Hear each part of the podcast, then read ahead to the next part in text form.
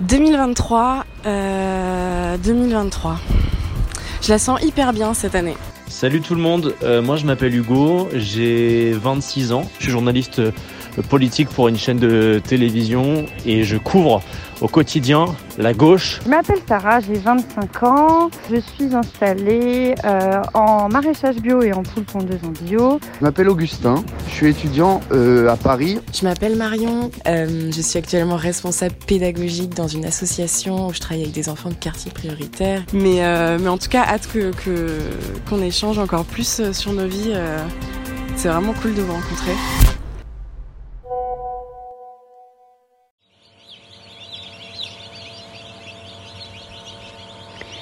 Je vous ai envoyé une petite euh, vidéo euh, puisque ce matin, nos poussins sont nés euh, après 21 jours dans la couveuse. Donc on a 300 piou-piou qui piaillent dans la couveuse là depuis ce matin, mais c'est vraiment trop trop mignon. Donc ils doivent rester euh, 36 à 48 heures encore dans la couveuse pour finir de sécher. Et une fois qu'ils seront bien secs, on va les transférer dans notre poussinière où ils seront au début sous une lampe chauffante puisque c'est assez fragile les poussins. Et puis et puis voilà quoi. Euh, donc la moitié seront des poules puisque à peu près, hein, on, on les a pas sexés encore, et la moitié des mâles. Donc euh, la moitié feront de la pondeuse et la moitié feront du poulet.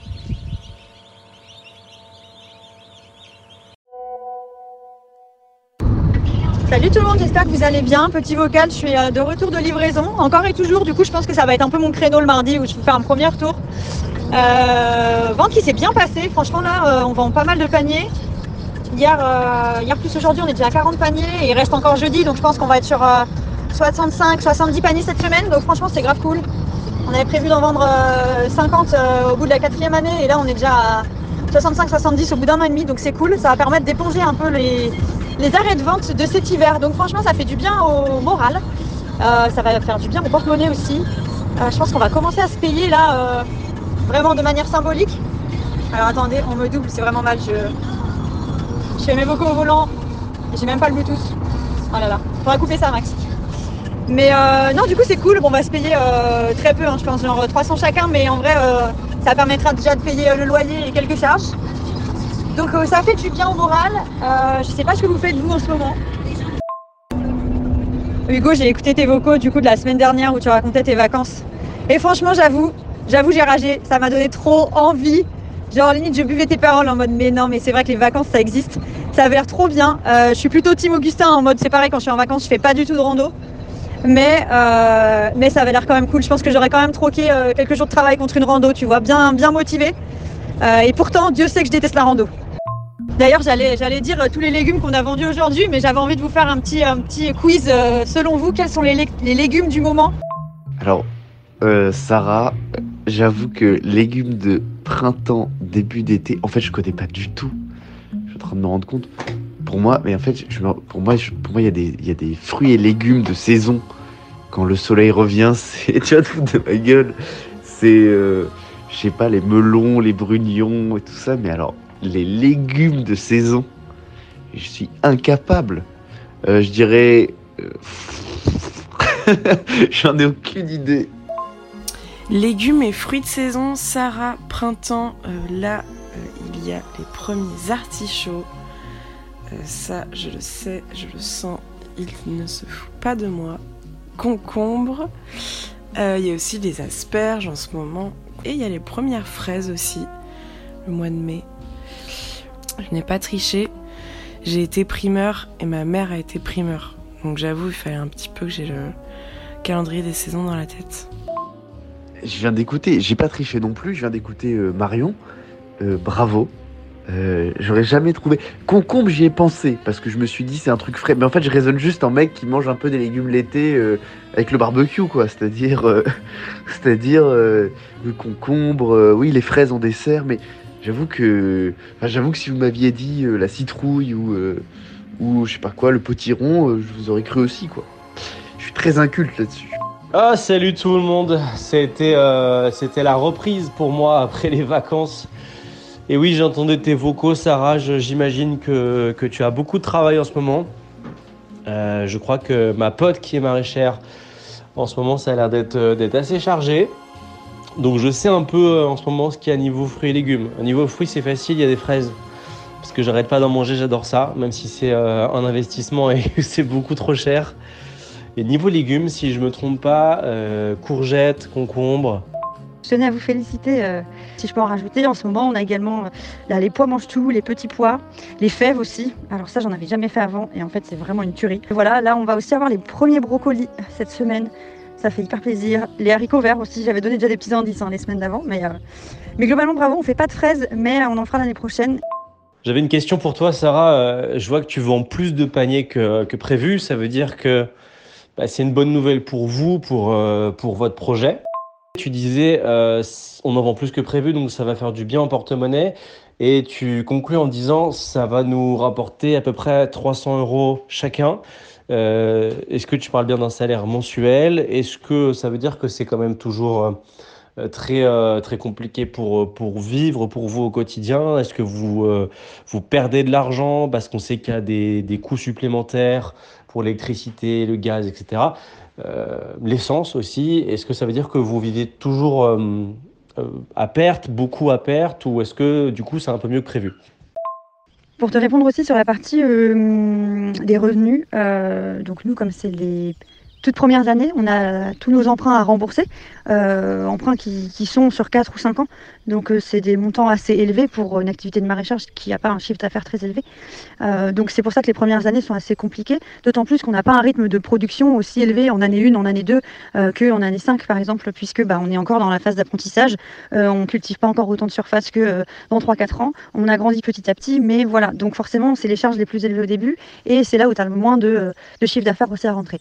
Donc euh, nous sur cette année, euh, on arrivait à peu près à, l'équilibre, c'est-à-dire qu'on ne travaille pas à perte, euh, mais sachant qu'on doit quand même garder un peu de trésorerie et de marge de sécurité, c'était trop tendu avec les ventes de cet hiver pour pouvoir se prélever quoi que ce soit pour nous. Donc c'est pour ça que là vraiment c'est un peu un, soulagement de se dire waouh on va enfin réussir à se tirer quelque chose. Et on est assez surpris du coup en effet par, la clientèle qui répond présent, par aussi bah, la capacité à, produire autant de paniers après avoir vraiment galéré. Donc on est, satisfait pour l'instant de, ce qui se passe. Alors 300 euros chacun par mois hein, pour te répondre aussi. Euh, c'est pas grand chose, mais euh, on a également euh, nous reçu donc la, la DGA, la dotation jeune agriculteur, qui est là pour euh, justement combler ces premières années où tu n'as pas de revenus, Euh, donc qui sont à hauteur là nous de 26 000 euros chacun. Euh, on reçoit une partie, euh, moi j'ai reçu euh, là 30% l'année dernière, je vais recevoir 20% l'année prochaine de, de ce montant-là. Kylian lui a déjà reçu 50% de ça. Donc c'est pour ça que ces subventions-là, elles sont vraiment importantes euh, pour bah, pouvoir manger en fait. euh. et déjà rien qu'avec ça, euh, comme on en a mis aussi une partie d'investissement dans l'entreprise, ça reste quand même euh, compliqué financièrement. Après, après voilà, c'est un, un choix et c'est une organisation différente. On n'a pas du tout les mêmes charges que que Augustin ou toi à Paris aussi. Je pense aussi qu'à partir du mois de septembre, si on continue comme ça, euh, on arrivera à se verser euh, non plus 300 mais 600 euros chacun par mois, euh, ce qui changerait vraiment notre quotidien et, nous permettrait d'être plus à l'aise. Et ce serait une immense satisfaction du coup, d'un point de vue professionnel aussi. Je respire comme un bœuf et je parle du nez. Excusez-moi. En fait, en vous parlant, je me rends compte que je suis probablement en train de retomber dans un rhume et que, et que c'est inquiétant, quoi. Si vous avez euh, peut-être, euh, Sarah, si tu as une solution miracle, un légume merveilleux pour éviter de retomber dans le rhume, un légume de saison, évidemment, je suis preneur. Bon, et puis euh, enfin, je me force toujours à lire à peu près un livre par semaine.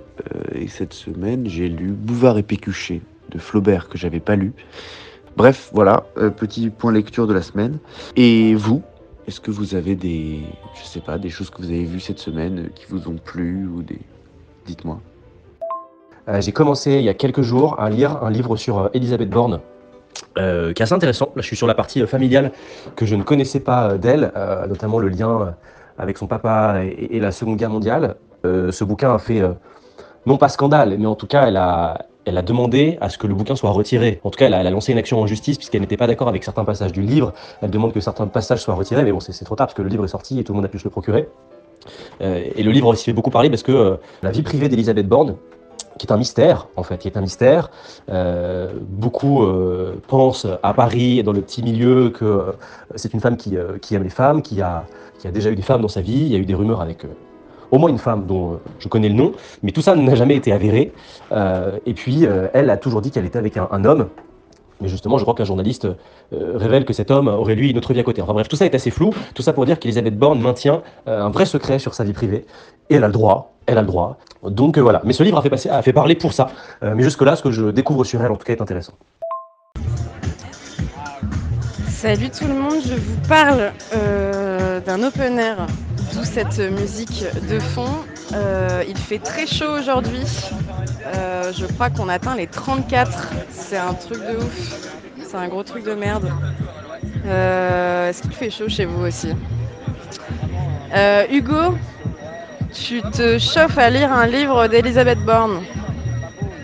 Écoute, pourquoi? Est-ce que c'est par curiosité? Est-ce que tu kiffes la personne finalement? Euh, Je suis curieuse. Non, c'est un livre écrit par une journaliste, une vraie enquête, euh, qui parle d'Elisabeth Borne. C'est pas très long, euh, ça fait un peu partie du taf, en vrai, je le fais un peu pour le taf. Et puis, et puis non, c'est pas non plus complètement inintéressant d'essayer aussi de, comprendre plus en profondeur les personnages que l'on a l'habitude de côtoyer au quotidien, qu'on aime ou qu'on n'aime pas, évidemment. Salut tout le monde, j'espère que ça va. Je voulais vous raconter une petite anecdote euh, de ce matin et passer euh, un petit message par la même occasion. Euh, donc ce matin j'étais en train de danser dans un bar. un pote m'a prêté ses clés parce que j'ai répondu à, une proposition d'une amie qui fait une scène ouverte, donc ça m'a vachement flatté. Donc bref, je suis allée m'entraîner ce matin et quand je suis sortie j'étais en, brassière de sport et, et, jog. Et du coup le, le, bar est vraiment juste à côté, donc j'ai complètement fait à peine 100 mètres quoi. Et pour le coup, j'avais la musique à fond, mais déjà, euh, j'ai eu full regard et, euh, full petit mot de plein de gens dans mon quartier. Et ensuite, je suis allée voir une pote un, café, et, euh, et, là, il y a un mec qui passe, qui me frôle et qui me dit Toi, je te jure, t'es trop charmante. Toi, voilà, je te jure, t'es trop charmante. Donc, moi, j'ai rien dit, mais j'ai pris sur moi. Et un mec s'est levé du café, avec qui on papotait un peu, pour lui expliquer la politesse. Et il a fait revenir le mec pour qu'il s'excuse auprès de moi et de ma pote. Donc j'ai trouvé ça déjà très classe, merci, euh, merci, euh, merci à lui. Mais voilà, du coup après on a eu un gros débat sur le compliment dans l'espace public.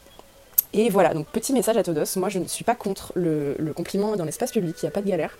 Juste par contre, fais bien les choses. La pire fois où on m'a accosté dans la rue, c'est euh, on m'a chuchoté dans l'oreille, toi je te déchire les tétons.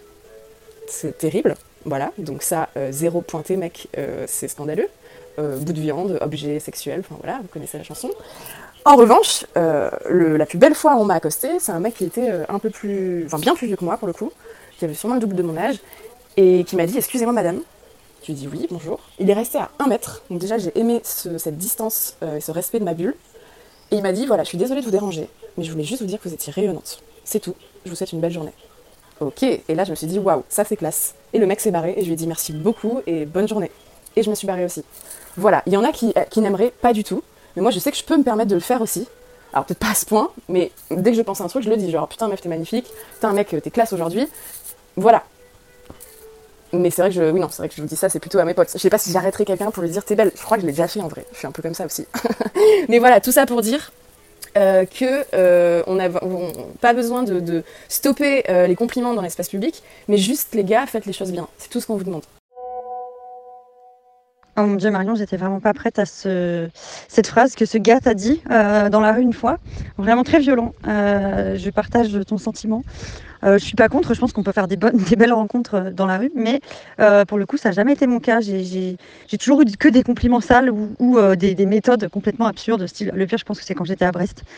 J'ai fait mon DUT agro à Brest et franchement, j'étais sans cesse euh, en état de flip, puisque notamment quand je rentrais de la BU à 22h, puisque je préparais mon concours pour euh, mon école d'ingé agro, euh, c'était très très courant que je croise du monde qui m'accoste et notamment aussi un mec qui s'était arrêté en voiture là, vraiment couvre sa portière, qui me dit allez viens monte monte, genre vraiment je me dis mais à quel moment tu crois que je vais monter dans ta caisse? Enfin, vraiment, les gens sont. Oh, c'est choquant. Et, tu sais, ils te suivent. Genre, vraiment, j'avais, j'avais, j'étais devenue hyper peureuse, donc je rentrais toujours la, main sur ma lacrymo. Euh, j'avais même acheté un, petit taser, même si c'était, euh, je crois, interdit.